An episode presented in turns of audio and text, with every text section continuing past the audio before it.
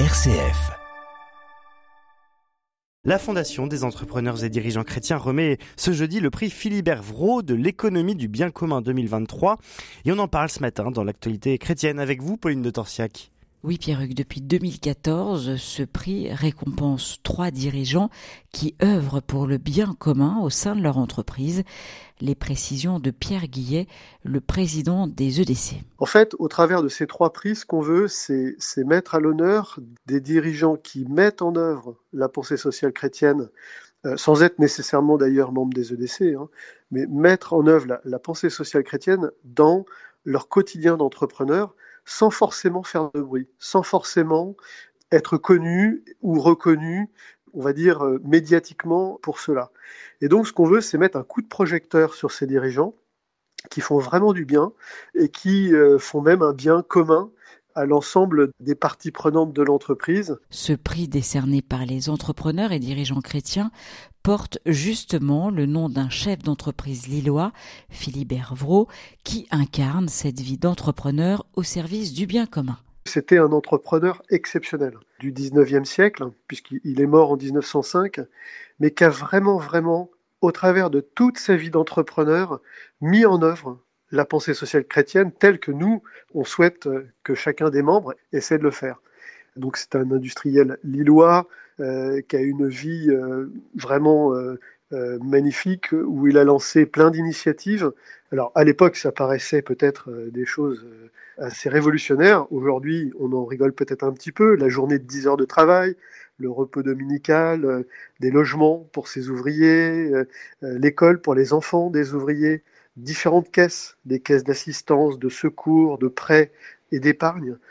Bref, en fait, c'est un entrepreneur qui a vécu vraiment sa foi au quotidien. Je pense que c'est vraiment la meilleure illustration de ce prix. Et Philippe Hervrault, qui pourrait peut-être d'ailleurs un jour devenir saint, Pauline. Oui, le procès en béatification de Philippe Hervrault a été ouvert en 1912, sept ans après sa mort. En cas d'issue favorable, Philippe Hervrault serait le premier chef d'entreprise porté sur les hôtels. Alors si ce chef d'entreprise lillois a été une personnalité marquante du catholicisme social de la fin du 19e siècle, le monde a aujourd'hui changé et les entrepreneurs ont de nouveaux défis à relever pour mettre en œuvre le bien commun dans leur entreprise. Aujourd'hui, le dirigeant qui essaie de mettre en place justement des choses pour le bien commun dans son entreprise, eh bien, on va plus parler justement de, de place de l'entreprise dans la société, de la place des parties prenantes, des différentes parties prenantes autour de l'entreprise, du partage des valeurs, des valeurs et pas que financières euh, de l'entreprise avec ses collaborateurs. Dans ce partage des valeurs, on va beaucoup mettre en avant l'actionnariat salarié, qui est de plus en plus développé au sein des EDC. Et puis c'est une entreprise qui est euh, au cœur de la création et qui respecte la création, qui respecte en fait ce qu'on nous a confié. Et, donc pour ça, en fait, on invite l'ensemble de nos membres à s'interroger et se réinterroger régulièrement sur la raison d'être de l'entreprise, sur en fait ce qui fait sa singularité, ce qui fait sa contribution au monde, mais sa contribution positive. La dixième édition du prix de l'économie du bien commun a lieu ce soir, espace Hamelin dans le 16e arrondissement de Paris. Une édition sous le parrainage et avec la participation de Jean-Dominique Sénard, le président du groupe Renault. Et Pauline, vous parliez de Philibert Vraud. J'en profite pour évoquer ce très beau podcast de RCF Hauts-de-France pour découvrir la vie de Philibert Vraud. Ça s'appelle Philibert Vraud, le discret bâtisseur de Dieu.